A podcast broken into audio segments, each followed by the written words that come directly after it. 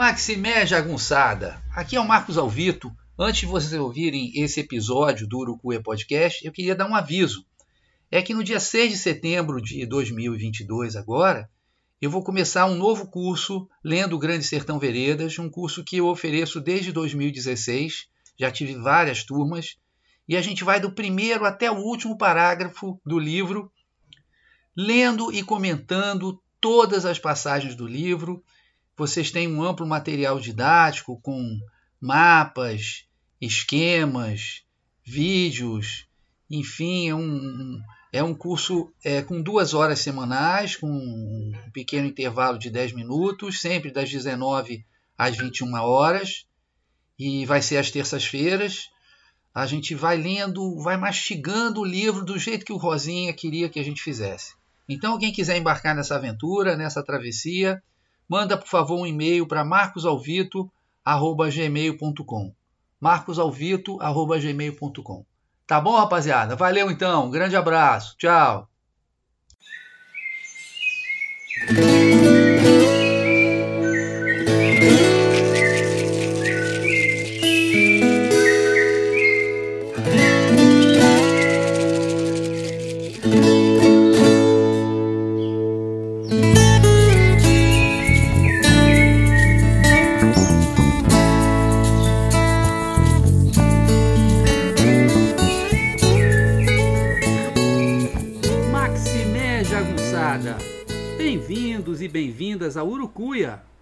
Um podcast feito para te ajudar a ler Grande Sertão Veredas e outras obras do nosso amado João Guimarães Rosa.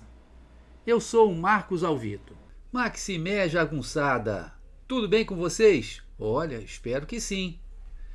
Aqui é o Marcos Alvito e nós vamos então para o episódio 57 do nosso Urucuia Podcast que é, na verdade, o Diário do Urucuia número 12. Rubem Braga, o Triângulo Rosiano e Elis Regina. Rubem Braga, camisa 10 da nossa crônica, certa vez escreveu uma peça antológica em que, ao invés de se lamentar pela falta de assunto, mandava os leitores às favas e pedia que desaparecessem.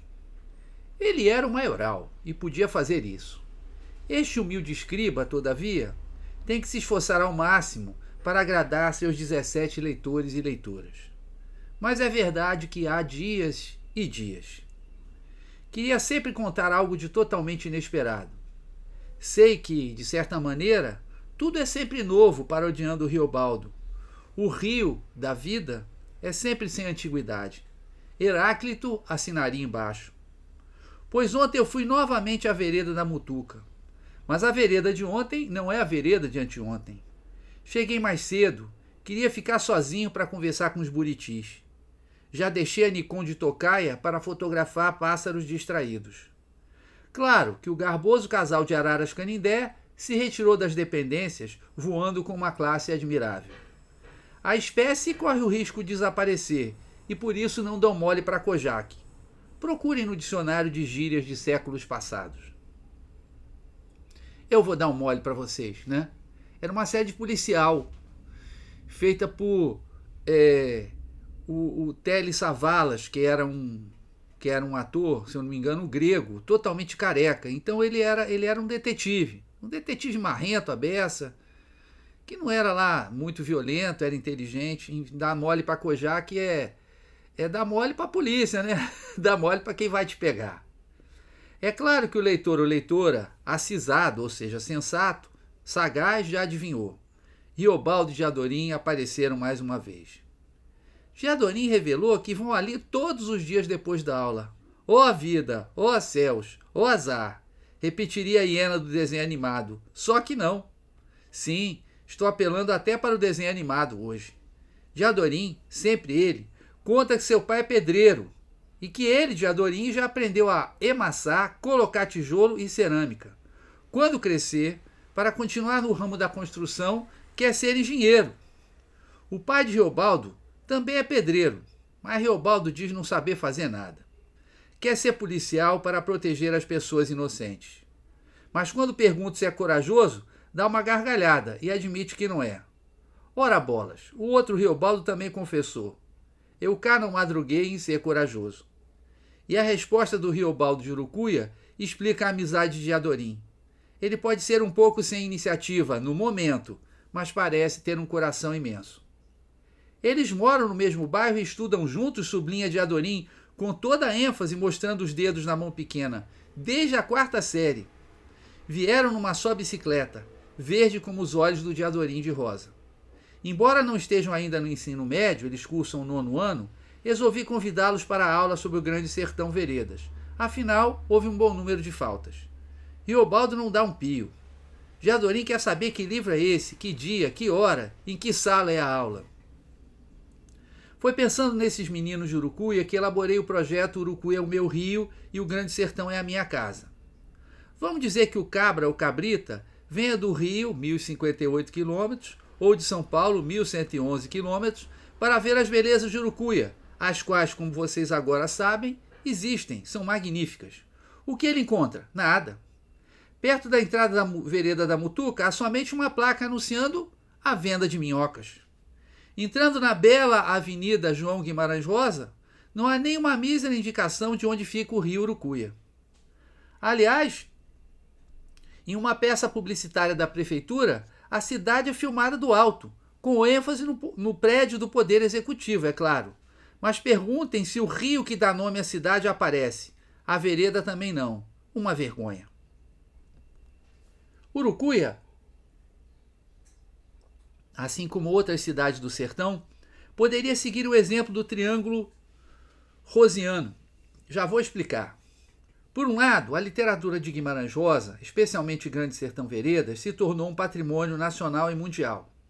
Há milhares de títulos acerca da obra, montante que não para de aumentar a cada ano, sem falar em filmes, ensaios fotográficos sobre o sertão rosiano, peças de teatro de grande sucesso, como a versão de Bialessa, histórias em quadrinhos, artes plásticas, etc. O livro foi traduzido para inúmeras línguas, e no momento em que você lê estas palavras, a história de Diadorim e Riobaldo poderá estar sendo desfrutada em inglês, francês, alemão, espanhol, italiano, holandês. No mundo todo, acadêmicos oferecem cursos, organizam simpósios elaboram novas teorias. O interesse que a obra desperta é cada vez maior. Por outro lado, nas cidades do sertão mineiro, cenário imortalizado pela obra, Grande Sertão Veredas é muito pouco utilizado em seu potencial cultural, educacional, artístico, turístico e econômico. Você chega em Itacambira, onde Diadorim foi batizado na belíssima matriz datando do século XVIII, e não há uma só placa. Pergunta aos moradores e quase ninguém ouviu falar no nome de Diadorim. A mesma coisa em São Francisco e Januária, cidades citadas dezenas de vezes no livro. Foi o que pude comprovar em minhas viagens. Com exceções a essa regra, como exceções a essa regra, eu citaria três cidades do que chamo o Triângulo Rosiano. André Quissé, distrito de Três Marias, Cordesburgo, terra natal do escritor, e Morro da Garça. André Quissé, localidade que é mencionada apenas uma vez no livro, é famosa hoje por ter sido a residência de Manuel Nardi, o ilustre Manuelzão, que lá viveu nos seus últimos 20 anos de vida. Embora ele tenha falecido em 97, parece ser a alma de André Quissé até hoje. Sua pequena e simpática casa virou um museu. Ao lado, o grupo das bordadeiras de André Quissé faz trabalhos inspirados em trechos das obras de Guimarães Rosa, não havendo turista que resista a comprar uns bordados para sua casa ou para dar de presente. O centro cultural, onde há reuniões, ensaios, apresentações e sessões de cinema, é claro que leva o nome de Manuelzão. Até as campanhas educativas colocam fotos de Manuelzão como chamariz. André Quissé não tem mais do que duas mil pessoas, contando a população que vive no campo. Mas não há rosiano que viaje para o sertão que deixe de ir lá. Onde se hospeda, faz suas refeições, paga a entrada do museu, compra presentes. Eu mesmo lá estive em 2016 e 2019, deixando minha modesta contribuição pecuniária para o distrito de Manuelzão. Ao contrário de Itacambira ou São Francisco, em André Quissé não há quem não tenha pelo menos ouvido falar em Guimarães Rosa e em Grande Sertão Veredas. A segunda ponta do Triângulo Rosiano é o Morro da Garça, Curiosamente, esta cidade nem mesmo é citada em Grande Sertão Veredas. Mas seu morro, parecido com uma pirâmide do sertão, está no centro de uma novela de corpo de baile, O Recado do Morro. Foi o que bastou para que a secretária de Cultura criasse uma semana rosiana que ocorre anualmente e congrega apresentações de diversos tipos. Encenações de O Recado do Morro, subida ao Morro da Garça propriamente dito, com declamação de trechos da obra de Rosa, palestras com especialistas acerca da destruição do Cerrado e sobre temas relativos à obra de Guimarães Rosa.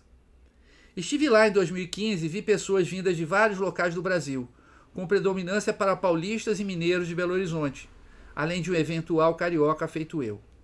Além disso, recentemente a prefeitura local criou o Circuito Turístico Guimarães e o Festival Sertão Saber e Sabor. Por fim, o exemplo mais perfeito de plena utilização da relação com Guimarães Rosa está na terra do seu nascimento, Cordesburgo. O escritor ficaria encantado se caminhasse pelas ruas do burgo onde nasceu.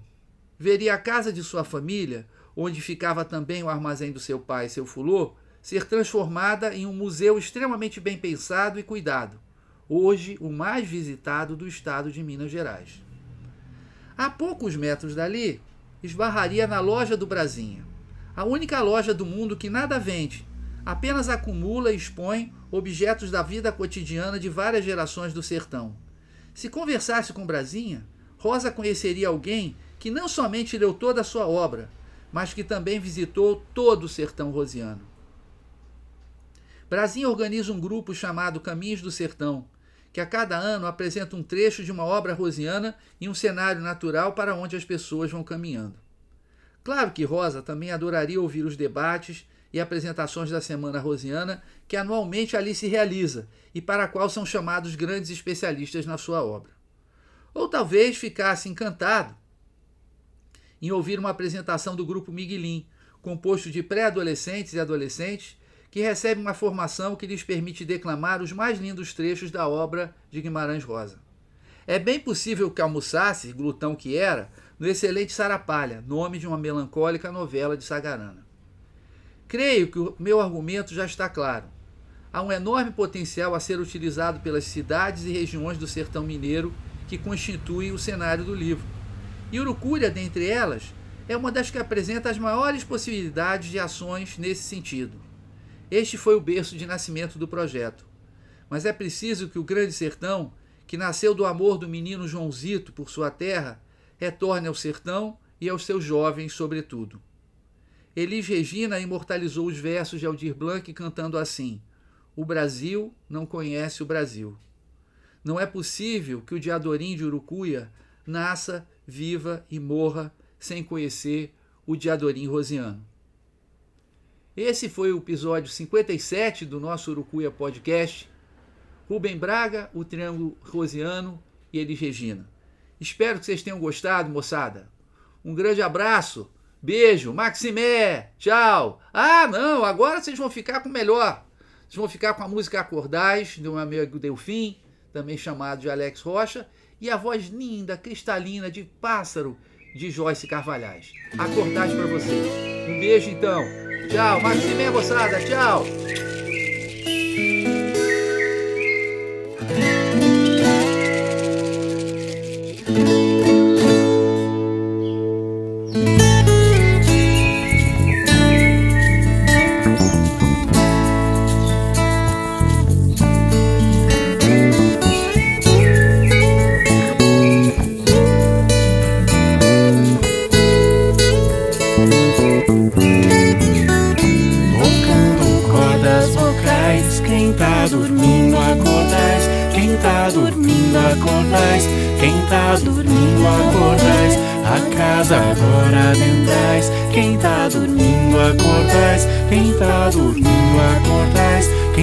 dormindo acordares,